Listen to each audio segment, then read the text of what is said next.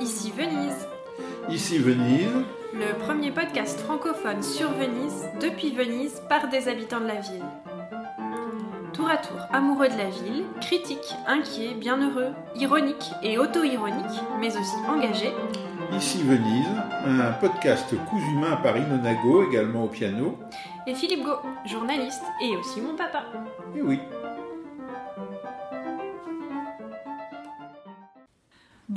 chères auditrices et chers auditeurs, et salut Philippe, contente de te retrouver pour ce nouvel épisode. bonjour Ilona, bonjour à toutes et à tous. Alors, euh, vous êtes peut-être demandé euh, pourquoi on a voulu un jour euh, faire un podcast sur Venise en duo père-fille. Alors c'est une bonne question, et je te laisse répondre. Bah déjà, on habite à Venise, et puis peut-être que euh, un jour, moi je dois avouer, j'ai été lasse de devoir toujours euh, dire aux uns et aux autres, euh, souvent à la lecture euh, de papiers, d'articles qui concernent Venise, notamment dans la presse francophone, de, faire un peu ma troll, c'est-à-dire de réagir en disant toujours Mais non, c'est pas vrai, euh, je vais rétablir la, vérité vraie. Euh, je trouvais que c'était un petit peu fatigant et, et aussi, euh, tu peux passer pour quelqu'un d'assez désagréable, il faut le dire, mais bon, ça je l'assume. Et notamment, je passais un certain temps sur Twitter bah, à répondre à des articles, à troller des journalistes. Et un jour, bah, je me suis dit, il faudrait peut-être utiliser moins d'énergie à réagir, mais peut-être plus à construire, enfin, essayer. Et donc, euh, le, bah, le- le lieu du podcast est un lieu idéal pour ça parce qu'on a le temps de, prendre la parole, on a le temps de pas forcément se la couper et, euh, et de développer de manière un petit peu plus complexe des sujets qui souvent sont traités euh, de manière rapide et caricaturale, notamment sur Venise, et qu'on maltraite très souvent. Avant de rentrer dans, dans l'énervement du jour, puisqu'on a compris que euh, un des stimuli du podcast Ici Venise, c'était l'énervement euh, face euh, à, la littérature au sens large, on est généreux en qualifiant ça de littérature, à la production journalistique. qui vient en général de l'extérieur de Venise et en particulier la production journalistique française. Alors, avant de rentrer dans, le sujet du jour, j'ai envie de dire parcourez toute la collection euh, des euh, épisodes de, Ici Venise, et qu'il y en a quand même euh, un certain nombre maintenant, et vous verrez qu'en effet, c'est souvent bah, notre travail, celui qu'on s'est assigné, c'est souvent de déconstruire des récits qui ont tendance, eux, à se répéter d'article en article, d'épisode en épisode, d'événement en événement, et où à chaque fois euh, tout un substrat euh, d'éléments euh, qui manquent de fondement, qui manquent de source, n'est pas interrogé. On va en rencontrer d'ailleurs dans le podcast d'aujourd'hui, je, je n'en dis pas plus. Voilà, alors on pourrait dire tout simplement, puisque c'est aussi une, mode, aussi dans la presse, c'est-à-dire de débunker, comme on dit, de- des infos. Alors moi, j'aime pas trop ce mot-là, et c'est même pas la prétention de débunker, c'est simplement bah, parfois d'essayer euh, de montrer euh, bah, ce qui va pas. Et alors ce qui est rigolo, c'est que justement quand on habite à Venise et que bah, on s'intéresse à ce sujet, la plupart du temps, euh, tout le monde nous envoie des articles qui parlent de Venise. Et ça n'a pas manqué aujourd'hui même, enfin Car, car il s'est passé un grand événement mondial. n'est-ce pas?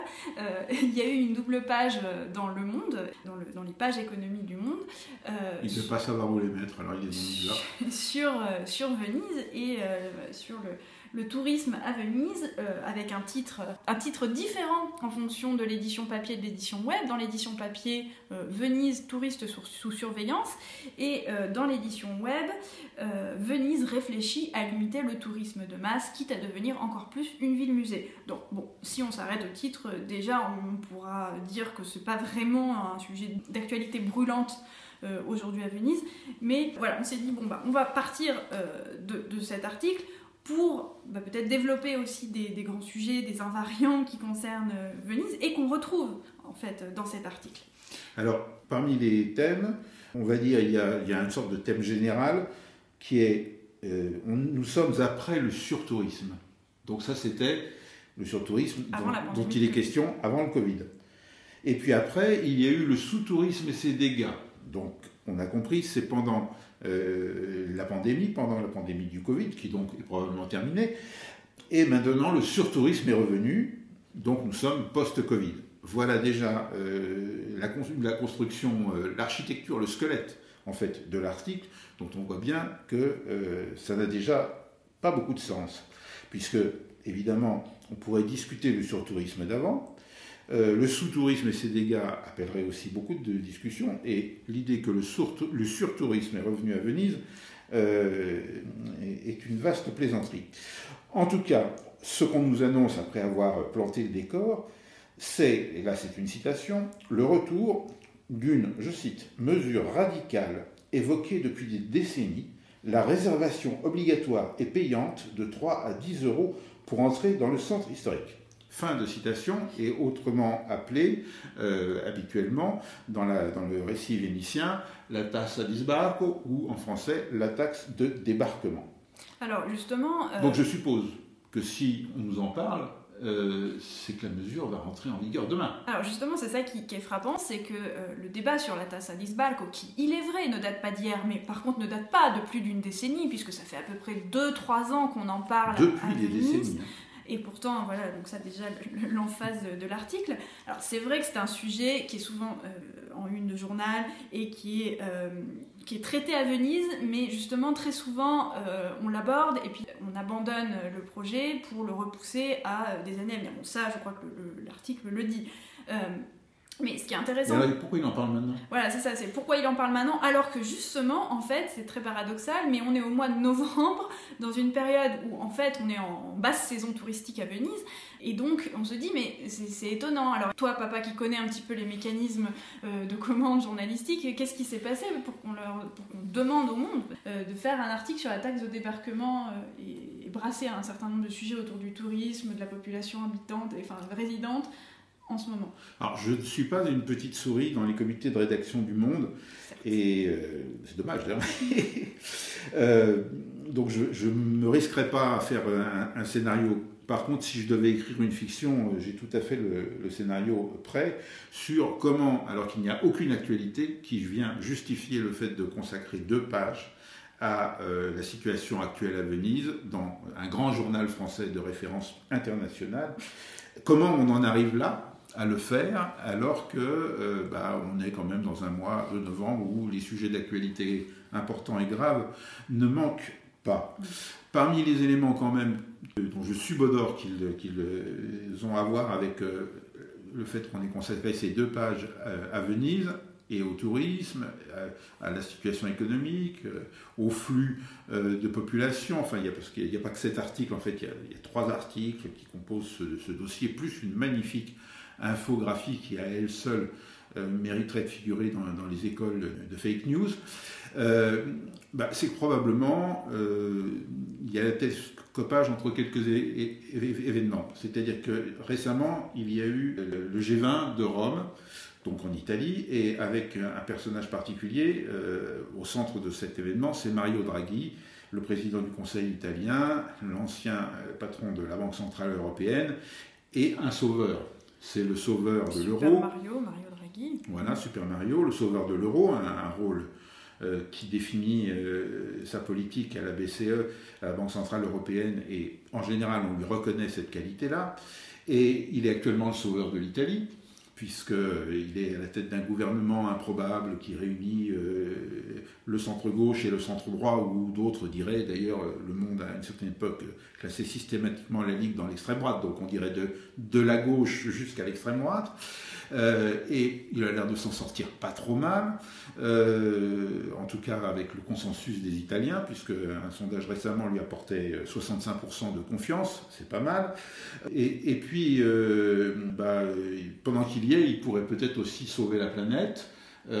avec les mesures qui ont été prises au G20, ou à, la COP26, non, on ne sait plus très bien parce que le G20 avait déjà été placé sous le thème de, de, l'environnement avec des résultats mitigés, mais quand même.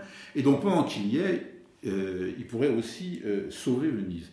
Donc euh, le G20 de Rome qui amenait l'attention sur l'Italie et puis la COP26 qui, euh, à Glasgow, a amené l'attention sur les problèmes environnementaux. Là, c'est toi euh, qui assez pertinemment recontextualise euh, avec ces éléments-là, mais c'est absolument pas cité dans l'article. Hein.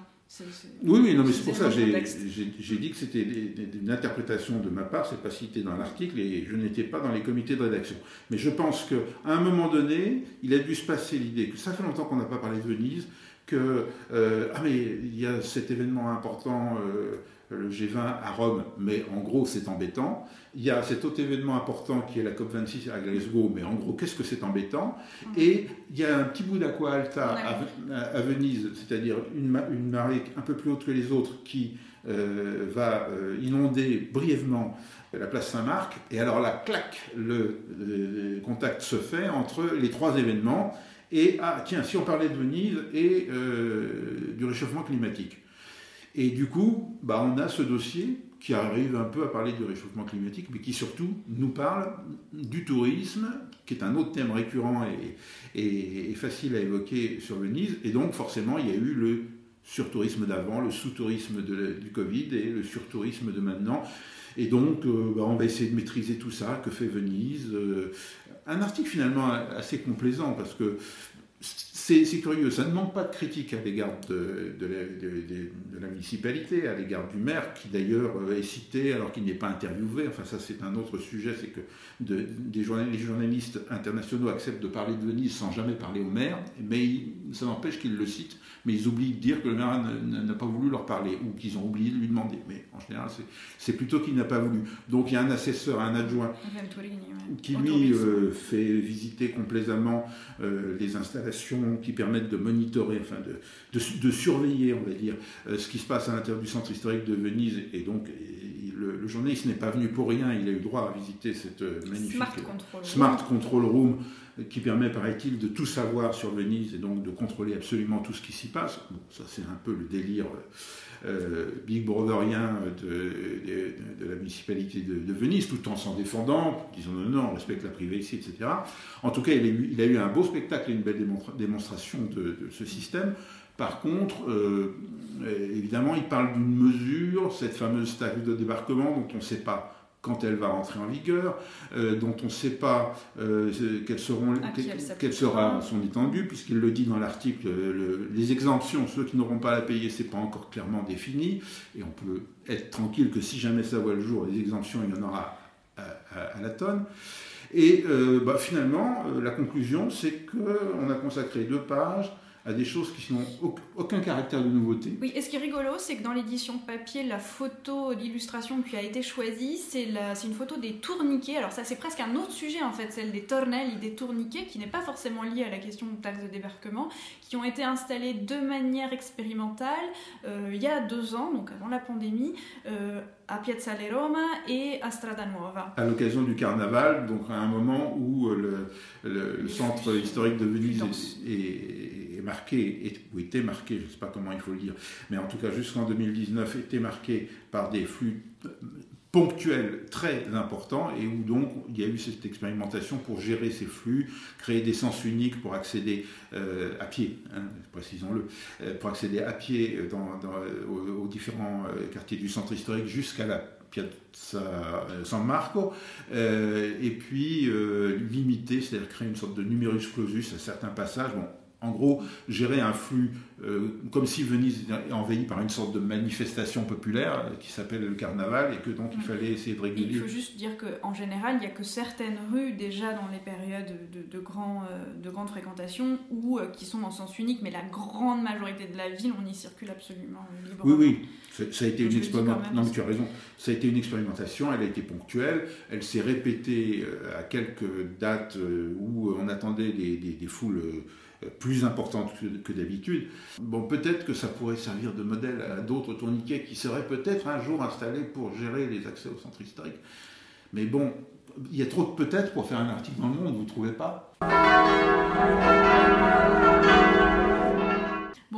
Ait évoqué ce dossier du Monde, donc en date du 16 novembre 2021, euh, dossier signé euh, par Clément Guillou, envoyé spécial à Venise, et avec des encarts de euh, Jérôme Gautret, le correspondant du Monde à Rome.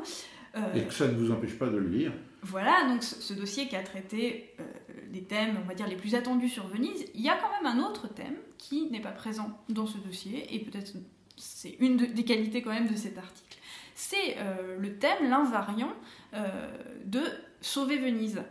Mais peut-être en filigrane quand même, on peut imaginer euh, que, que, ce thème est présent, puisque évidemment, dans, dans, le fait de ne pas réussir aussi à penser Venise hors de son trop plein, donc trop plein de touristes, ou de son trop vide, Et donc il faudrait la sauver aussi de ça.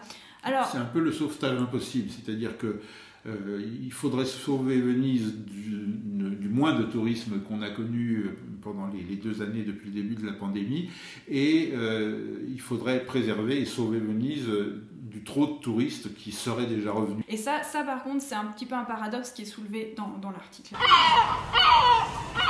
Alors, derrière le thème du surtourisme ou du sous-tourisme, il y a le thème évidemment, ce destin de Venise, qui serait celui de sa sauvegarde. Et c'est très difficile aujourd'hui d'entendre parler de Venise sans parler de sa préservation. à la fois face à cette prétendue mort constamment annoncée, elle aussi toujours repoussée, qui est la mort comme le thème de la sauvegarde, qui est un thème aussi savamment exploité, parfois même économiquement. Alors, il se trouve qu'il il y a quelques semaine, euh, le prix Nobel de, littérature de 2006, turc, Omar Pamuk, a signé une lettre publiée par l'Institut Veneto euh, donc, euh, de sciences et de littérature de Venise, qui est un institut assez prestigieux à Venise, et qui a été repris largement par la presse nationale italienne et locale, un appel à sauver Venise. Et il a écrit cet appel euh, en adressant à Super Mario, c'est-à-dire euh, le président du Conseil italien. C'était au moment de la COP, enfin pardon, c'était au moment du, G20. Oui. Alors, il faut dire que au-delà de, l'absence de nouveauté de la chose, c'est-à-dire euh, lancer un appel à sauver Venise, on, en retrouverait dans, l'histoire de ces dernières décennies, certainement pratiquement un tous les trois mois. En tout cas, ça a commencé, si ça n'a pas recommencé déjà, euh, lorsqu'il y a eu euh, la Grande Aqua Alta de 1966, avec tous les, dégâts euh, qu'elle a fait, mais aussi toute la littérature qui a entouré cet événement, et le monde entier a qui d'ailleurs était un événement qui n'était pas circonscrit à Venise, puisque c'était une des inondations qui aussi ont touché largement Florence et plein de plusieurs autres villes de, la Vénétie, avec des dégâts conséquents, pas seulement à Venise, mais c'est vrai qu'on se souvient souvent que de Venise. Voilà, et on... justement. Et donc à ce moment-là, il y a eu une véritable mobilisation nationale et internationale en faveur de Venise, la collecte de centaines de millions de dollars euh, qui ont été euh, donnés à, l'Italie pour qu'elle euh, protège Venise, une loi spéciale qui a été Quelques adoptée. Années plus tard, oui, en 73. Et euh, le, thème donc de sauver Venise a, traversé les, décennies depuis 1966. Il a été d'ailleurs soutenu par l'UNESCO, euh, qui a classé Venise dans le patrimoine mondial de l'humanité, mais qui a aussi exercé, exerce encore une certaine vigilance, pas toujours efficace, mais vigilance quand même, euh, sur ce qui se passe à Venise et sur les décisions qui sont prises pour la protéger ou l'aménager. Et puis le thème de sauver Venise, il est revenu encore plus fort dans l'actualité après la dernière Aquagrande, celle de 2019, 2019 12, novembre, 12 novembre 2019. Qui est la plus récente, mais pas la plus importante, puisque celle de 1966, en termes de niveau de l'eau, euh, reste quand même euh, la plus importante. Enregistrée, puisque là encore, on n'enregistre pas les Aqualta depuis 1600 ans. Certes, pourtant la ville, paraît-il, existe depuis 1600 ans. Mais ça, on vous renvoie au podcast sur les 1600 ans. J'ai l'impression qu'on le dit dans chaque podcast. Ah bah oui, mais il n'y a pas de raison. 1600 hein. ans, ça dure longtemps. Euh, et donc, ce, thème de sauver Venise, il est revenu encore dans l'actualité récente. Alors, c'est cet appel euh, euh, qui a été lancé à la fois par le prix Nobel de littérature turque, mais aussi et principalement, en fait, par l'Institut euh, du Veneto des sciences et des lettres, euh, il est à l'intérieur d'un dossier qui est intéressant et qu'on vous invite à, à, parcourir. en ligne. Voilà, donc on mettra quelque part le lien. Évidemment, c'est en italien.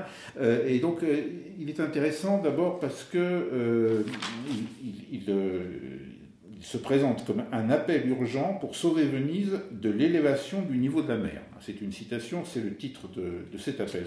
Donc là, on trouve un peu les composantes des appels pour Venise. C'est un appel, forcément. Euh, c'est un appel urgent, c'est toujours urgent un appel. Et c'est pour sauver Venise. Et pour sauver Venise, qu'est-ce qu'on peut faire à part lancer des appels? Je vous le demande.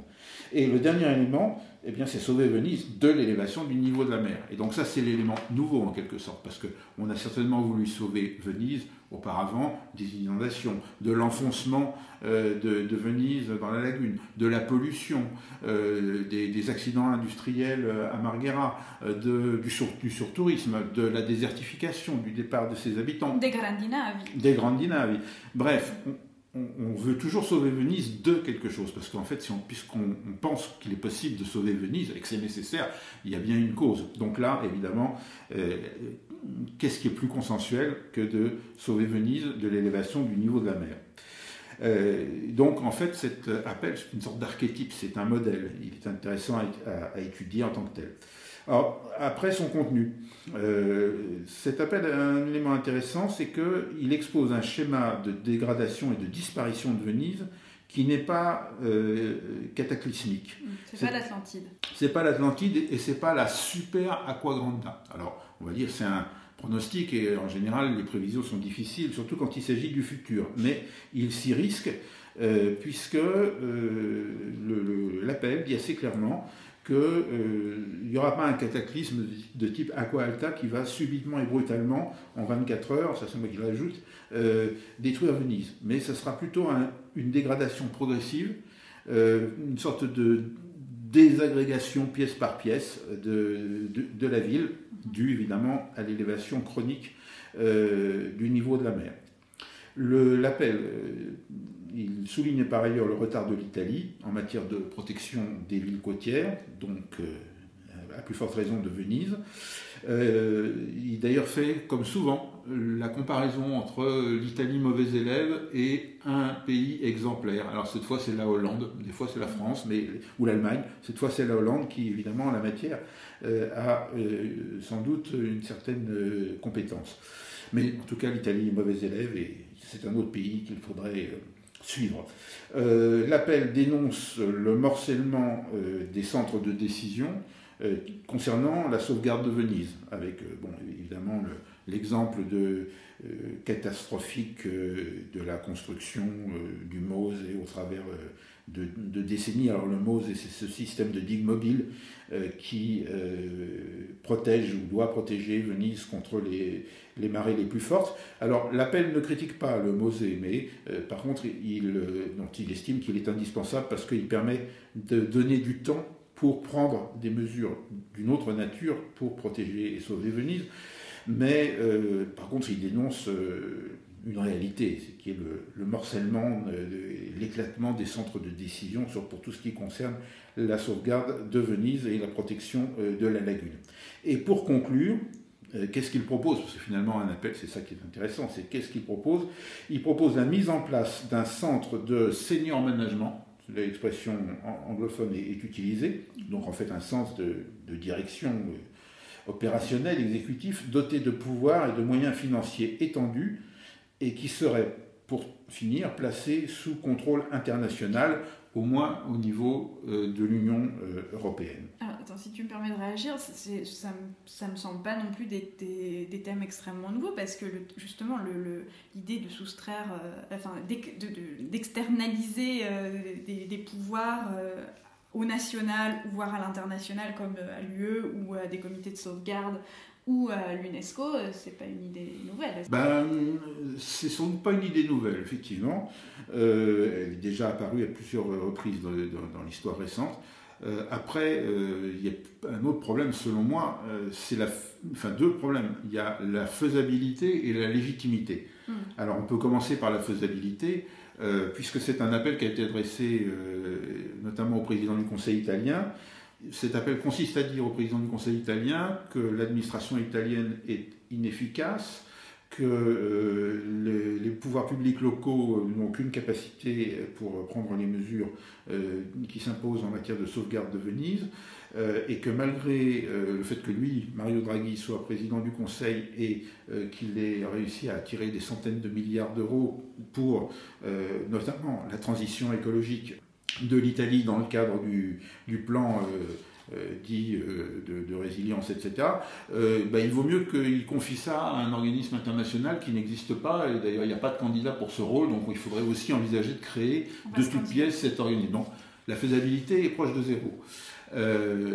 deuxièmement, la légitimité c'est qu'on peut critiquer euh, le fonctionnement euh, du système euh, politique et gouvernemental italien et également au niveau des pouvoirs publics locaux ou régionaux.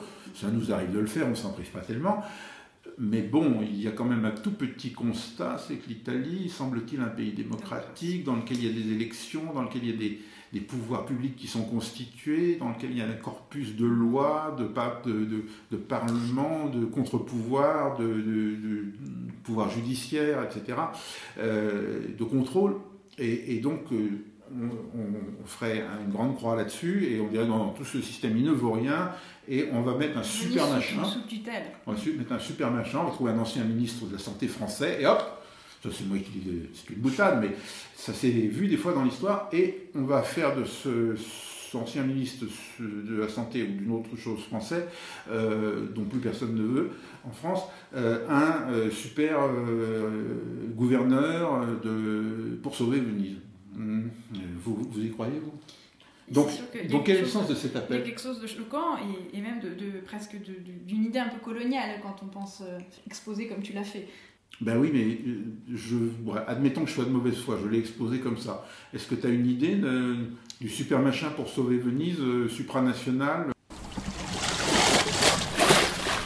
Bon, mais ces gens quand même de l'Institut Veneto qui sont, qui sont pas des gens bêtes, euh, plutôt même le contraire, ils savent bien qu'un tel appel ne, ne, peut pas aboutir à, à grand chose. Mais alors pourquoi? Pourquoi le faire? Est-ce que c'est un petit peu comme le dossier du monde? C'est-à-dire à un moment, quand on veut se manifester au monde, on veut dire regardez, on existe encore, qu'est-ce qu'on fait? On parle de Venise en adressant un appel euh, au, président du Conseil italien.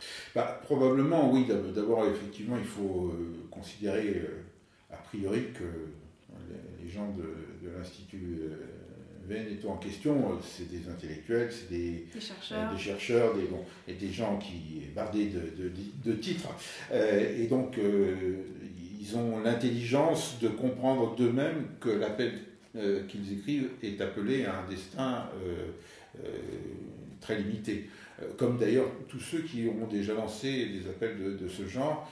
Et j'ai bien l'impression que la proposition, en particulier celle-là, de confier le sort de Venise à euh, un organisme supranational, ou en tout cas qui échapperait euh, aux influences locales et nationales, cette proposition, elle est, tombée euh, dans l'oreille d'un sourd. On pourrait même dire que bah, les, gens qui ont reçu cette proposition ou à qui elle était adressée, je ne sais même pas s'ils l'ont vu, ils ont fait, comme on dit en italien, l'oreille de marchand. C'est-à-dire que le marchand, quand il n'a pas envie d'entendre que vous lui demandez euh, une réduction importante sur la marchandise qu'il est en train de vous, vendre comme la meilleure du monde, il ne répond pas à, la demande que vous avez présentée. Donc pourquoi euh, ces gens qui savent en gros que leur proposition est irrecevable, euh, pourquoi la font-ils quand même? Alors, c'est difficile, il faudrait leur demander. je pense que la plus évidente des réponses, c'est qu'il y a une fenêtre de visibilité et qu'ils exploitent la fenêtre de visibilité. C'est-à-dire qu'en effet, euh, comme je l'ai dit, comme on l'a dit tout à l'heure, euh, le G20, la COP 26, euh, un espèce de, court-circuit. le mois de novembre et les impressionnantes. Il y a des courts-circuits, il y a, je ne sais pas si on l'a dit, Republica. Oui, Republica a associé à un article sur le réchauffement climatique une photo simplement de l'Aqualta à Venise. Alors bon, c'est très, très, discutable le lien de cause à effet, puisque l'Aqualta existe oui, et surtout euh, sur la place Saint-Marc. Qui est le point le plus bas de la ville. Là aussi, on vous renvoie un épisode sur l'Aqualta, mais euh, voilà, pour qu'il y ait de l'eau euh, sur la place Saint-Marc à Il suffit qu'il y ait une marée de plus de 60 cm au-dessus. 80, bon, voilà. Mais c'est-à-dire une marée un peu plus que normale, voilà, 15 ou 20 cm de plus que la marée normale, on commence à avoir déjà de, de l'eau sur, sur la place Saint-Marc, ce qui d'ailleurs n'est pas un drame, parce qu'en général, une heure après qu'elle soit apparue, elle est euh, de nouveau euh, retournée dans, dans, la lagune. évidemment, quand il s'agit d'événements importants avec des grandes hauteurs d'eau, le sujet est différent, ça nous ramène aux aqua granda aux aqua alta exceptionnels. Mais là, on avait ce mois de novembre, et par chance, on a eu des, des aqua alta normales, modérées, on va dire, qui d'ailleurs ont été l'occasion, encore une fois, d'expérimenter le fameux Mosée, les fameuses digues mobiles qui sont censées préserver le centre-ville de Venise pendant les prochaines. Venise. Sauver Venise, tu as raison, tu as raison. Sauver Venise. Moi je dis préserver peut-être le centre historique des, des, événements de marée d'intensité moyenne dans les prochaines années. Je suis déjà bien optimiste en disant, et généreux en disant ça. Euh, mais donc voilà, ces aqua alta modérés de novembre euh, ont, amené ça, mais évidemment, euh, vu le niveau très bas de la place Saint-Marc, même des marées pour lesquelles on ne fait pas entrer en fonction ce système de digue mobile arrivent à inonder la place Saint-Marc. Donc en gros, ça n'a aucun rapport avec le réchauffement climatique. Avant l'ère industrielle, il y avait certainement déjà des aqua alta modérés sur la place Saint-Marc. D'ailleurs, la chronique vénitienne euh, euh, l'évoque. Mais voilà, on a ce télescopage de, presse, de communication, mais qui est aussi celui de nos esprits aujourd'hui connectés et où on, agit, on agit, on pense beaucoup dans l'instantané et pas beaucoup euh, dans la cohérence. C'est pas grave pour le grand journal italien de référence qui est la Repubblica. C'est pas grave de faire un article dans lequel on parle de la COP26, du réchauffement climatique, de l'élévation du niveau de la mer et de mettre quoi comme illustration?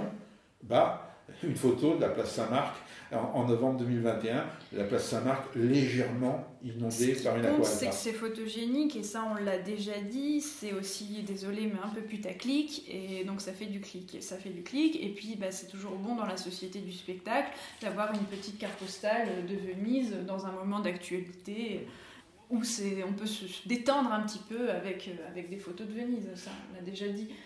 Alors on nous dira c'est pas grave parce que euh, d'abord le lecteur euh, suffisamment informé, intelligent, etc., euh, bah, il saura faire la différence entre une belle, photo de, la place Saint-Marc, même avec un reflet d'eau, et le cataclysme annoncé de l'élévation générale du niveau de la mer à l'horizon 2100 bah, peut-être qu'il est informé comme ça, oui, euh, et du coup agacé comme nous, mais c'est pas sûr. De même que c'est pas grave que dans le dossier du Monde euh, dont on parlait tout à l'heure, l'illustration du sujet de la taxe de débarquement, ça soit une photo d'il y a deux ans de vagues systèmes d'accès à la ville, tourniquets, disons ça comme ça, qui n'ont aucun rapport avec la taxe de débarquement. Mais à force de pas grave, de pas grave, de pas grave, les grands médias qui souvent euh, se drapent dans leur respectabilité et dans leur travail professionnel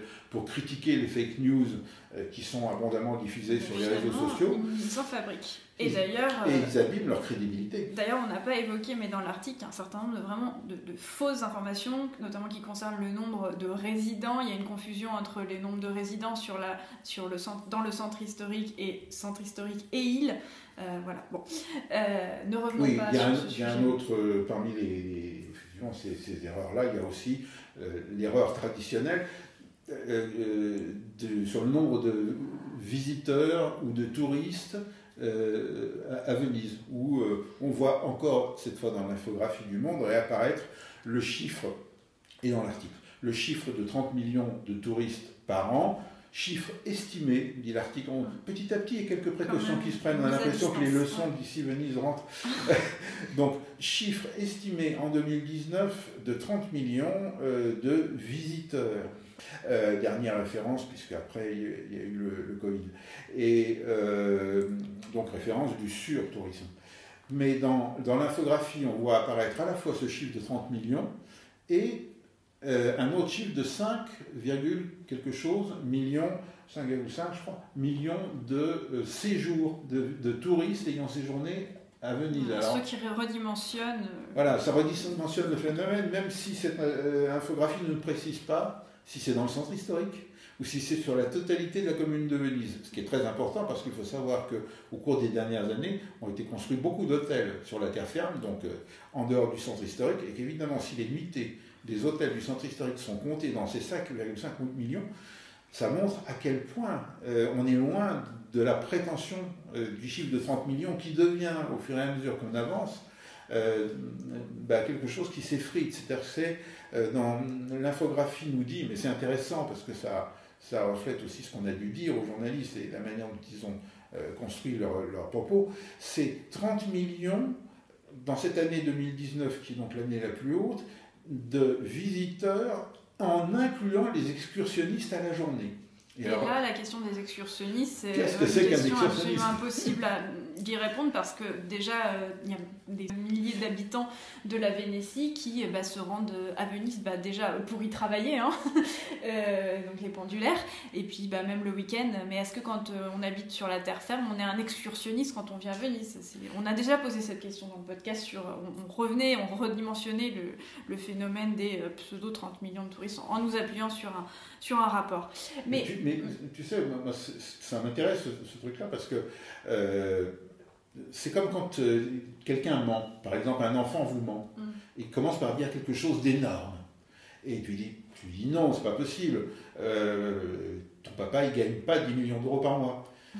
Et au lieu de dire, bah, oui, en fait, en fait j'en sais rien, mais il gagne beaucoup d'argent, ce qui serait tout à fait excusé. C'est normal que son papa gagne beaucoup d'argent dans son idée à lui, le gamin. Ben, il va continuer. Il va dire non, non, mais c'est 10 millions, mais c'est 10 millions en comptant les pourboires, et c'est 10 millions en comptant euh, euh, les réductions d'impôts, et c'est 10 millions. Et à chaque fois que tu lui dis non, mais c'est pas vrai, c'est pas possible, et, il va rajouter un truc, c'est 10 millions euh, en comptant. et, et, là, on a ça. C'est le chiffre de 30 millions, ça fait deux ans que partout où on est, partout où on va, on dit ce chiffre est faux, il ne veut rien dire. Et petit à petit, on a l'impression, comme si notre petite musique était entendue, que c'est 30 millions, oui, mais seulement en 2019. Euh, donc on les a plus. Euh, c'est 30 millions, mais en comptant euh, les excursionnistes. Mais c'est quoi les excursionnistes Est-ce qu'on compte les Italiens? Est-ce qu'on compte les Vénitiens? Est-ce qu'on compte tous les habitants de la région Vénétie Est-ce qu'on compte... dans, dans tous ces... Et après, j'en finirai là pour aujourd'hui en ce qui concerne là-dessus. Dans tous ces papiers, il y a deux phénomènes au moins qu'on n'évoque pas, qui sont jamais évoqués et qui faussent complètement le, regard sur, euh, sur la ville et euh, la réalité de ses habitants, de la manière dont elle est habitée, la, ville, le centre historique et, et les îles euh, de la lagune de Venise. le premier phénomène, c'est les étudiants. On ne parle jamais des étudiants. Or, il est bien évident que la majorité des dizaines de milliers d'étudiants de l'université de Venise ne sont pas résidents du centre historique de Venise. C'est pas possible, parce que sinon, à eux seuls, ils représenteraient plus de la moitié de la population résidente. il y a un problème. Donc, s'ils ne sont pas résidents du centre historique de Venise, euh, où est-ce qu'ils habitent Où est-ce qu'ils résident euh, D'où viennent-ils et sont-ils comptés dans... Donc ça, c'est un angle mort euh, total, mais alors aussi de la presse locale. Hein. Oui, le deuxième impensé de, de, ce propos sur le rapport entre les touristes et la population, euh, c'est qu'on ne parle jamais, tu, l'as évoqué brièvement, des pendulaires, c'est-à-dire bah, tout simplement ce qui se passe dans toute ville euh, un peu importante et un peu attrayante, au sens qu'elle attire du monde, euh, c'est qu'il y a des, dizaines de milliers de gens tous les jours qui arrivent à Venise parce qu'ils habitent à côté et, qui quittent Venise à un autre moment parce qu'ils retournent, ils retournent chez eux, donc ils n'habitent pas dans le centre historique de Venise, certains d'ailleurs habitent dans, dans la périphérie lagunaire, mais euh, ces gens-là, on va les compter comment? Et en particulier, comment on va leur appliquer la fameuse taxe de débarquement Ça nous ramène au début. Si jamais un jour on, devait l'appliquer, comment va-t-on faire? Notamment pour tous ceux qui arrivent par la gare et, par la, la, pièce hein, donc par les, moyens, euh, y compris de transport public ou leur automobile privée, comment on va faire pour leur appliquer la taxe de débarquement? Ce qui l'impossibilité de répondre à cette question rend inapplicable la taxe de débarquement. Car non seulement il va falloir des tornelli, des, tourniquets. mais il va falloir des tourniquets spéciaux pour les résidents, pour les non-résidents, pour les exempter, pour plus des gens qui euh, déclareront je ne sais quoi pour pouvoir être exemptés. Enfin, vous imaginez l'usine à gaz. Bon, d'accord, on a, compris. Alors moi, j'aimerais juste qu'on revienne un petit peu sur, euh, le, sujet de Sauver Venise. Euh, moi, je dois dire que quand, j'entends à, toutes les sauces la conjugaison euh, sauver Venise, il faut sauver Venise, ça, m'agace. Oui, je suis un peu mal à l'aise avec, euh, toujours avec cette expression sauver Venise parce que, bah, en tant qu'habitante qui a choisi Venise et qui a cette chance, ce privilège d'y habiter, euh, ben, je suis un peu agacée. Euh, de quoi veux-tu me sauver? Alors, euh, bien sûr, je, nie pas un certain nombre de problématiques euh, évidentes, mais j'ai un peu envie de dire ne me libère pas, je m'en charge. C'est-à-dire que j'ai pas envie, justement, qu'on donne cette mission bah, à des gens qui connaissent très peu Venise, qui bon, sont venus trois jours dans leur vie, ou peut-être un peu plus, et qui en ont déjà tiré toutes les conclusions du monde. Et d'ailleurs, ils ont fait un dossier pour Sciences Po. voilà, bon, là, je, pourrais parler de moi, hein, parce que ça a été, ça a été mon cas pendant pendant, plusieurs années. Euh, et, donc voilà, je, préférais, on va dire, que ce soit par des, comités locaux, des associations, euh, qui, qui, aient des mouvements vers pas la sauvegarde parce que c'est d'abord c'est trop prétentieux, euh, c'est trop, il y a une sorte de toute puissance derrière l'idée de, sauver, mais simplement de, bah, de, vivre ici et de dire justement, de revendiquer la, revendication du qui viviamo bene, bah, pas forcément d'ailleurs de dire ici on vit bien, mais la revendication de dire ici on vit, et c'est un peu ce qu'on fait avec le podcast Ici Venise. Euh, c'est aussi, et peut-être de rappeler cette, euh, cette, chose, que parfois aussi les touristes, quand ils viennent ici, sont surpris, mais c'est qu'il y a des habitants et que c'est une ville euh, bah, avec des problématiques d'une ville vivante, donc avec des commerces, des commerces de bouche, des commerces pratiques pour la vie quotidienne. Jamais, vous ne trouverez autant de quincailleries qu'à Venise. Voilà. Et par exemple, le, thème, un autre thème, un variant de la narration qui est le thème de la résistance, hein, donc les habitants qui résisteraient, les derniers habitants, on est les habitants, les derniers, euh, les Indiens de la réserve qui résisteraient. Euh, voilà, moi, c'est une narration euh, qui ne me convainc pas et, et, je crois que ça va aussi avec, les, avec mon agacement de sauver Venise. Parce que d'abord, je considère que résister, on résiste à des choses beaucoup plus graves que de simplement rester à Venise, même si parfois ça peut être difficile hein, pour des raisons économiques et, de travail. mais voilà, je, mets sur un plan, sur une hiérarchie de, de, souffrance. De souffrance, oui, plus, plus haute la, la résistance. Euh, donc voilà, je, n'estime pas qu'on doive sauver en fait parce que le, vécu, euh, le vécu majoritaire, alors là c'est prétentieux de ma part de, pouvoir me faire la porte-parole du vécu majoritaire à Venise, je crois pas que le vécu majoritaire des habitants de Venise, ce soit qu'on les sauve, ce soit plutôt qu'on les aide, enfin qu'on contribue à, maintenir euh, la ville dans un état de ville vivante. Oui, et aussi bah, de euh, de leur donner le, moyen d'exprimer euh, leurs souhaits sur la ville. Parce que euh, je lisais un, communiqué du comité No Grande Ninavi très, très récent, et où ils évoquaient le projet de mettre des installations provisoires à Marghera, donc dans la lagune, mais proche du centre historique finalement, à quelques quelques milliers de mètres d'eau, euh, de mettre des installations pour accueillir de nouveau euh, les grands navires de, croisière qui sont désormais interdits dans, le centre historique. Et ce que je trouvais intéressant dans ce communiqué, c'est qu'il disait qu'il n'y avait aucun dialogue euh, entre les différentes autorités. Là encore, on retrouve le morcellement des autorités et des, et des pouvoirs de décision. Il n'y a aucun dialogue et aucune transparence entre ces différentes autorités qui préparent l'avenir des grandes dynamiques dans la lagune, euh, quelques mois après que quand même le gouvernement ait pris une décision assez radicale euh, allant dans, une autre direction, mais pas assez radicale, puisqu'il n'a pas exclu euh, des installations provisoires dans la lagune, mais a priori le décret, le texte qui est passé, il prévoit l'avenir des grands bateaux de croisière en dehors de la lagune de Venise, et ça c'est une très bonne nouvelle. Eh bien, on a diverses autorités qui en fait représentent des intérêts, des intérêts portuaires, des intérêts de, de, l'économie euh, maritime, etc., qui sont en train de faire, et de manière assez désordonnée et souvent contradictoire, une politique en vue de l'accueil des grands bateaux dans la lagune, mais la population, euh, la citoyenneté, comme on dit ici, euh, n'y est pas, est pas associée. Et c'est ça qui serait mm une proposition, parce qu'à part, à part débiner euh, les gens qui font des propositions pour sauver Venise, on essaye de faire nous aussi des propositions non pas pour sauver, mais pour Venise.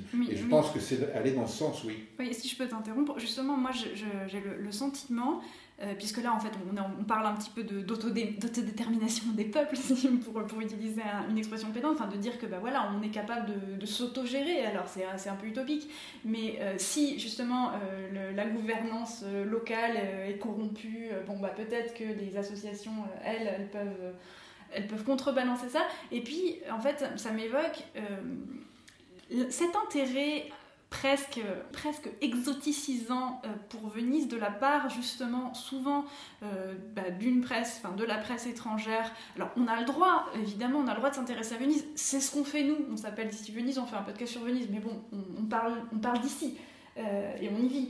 Euh, mais quand il y a euh, des urgences, euh, bon, il se trouve que par exemple en ce moment, si on veut sauver des gens, par exemple, on peut sauver des migrants, on peut sauver des êtres humains à la frontière entre la Pologne et la Biélorussie.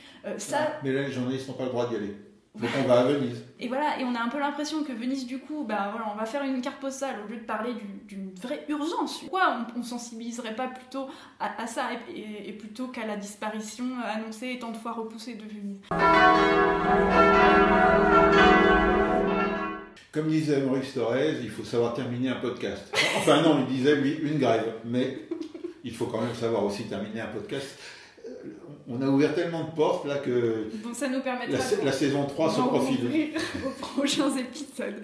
Bon bah merci Philippe, euh, merci pour la citation de Maurice Thorez, elle était inattendue celle-là. Et merci à vous de nous avoir suivis jusque-là. À très vite et suivez-nous sur euh, les réseaux sociaux.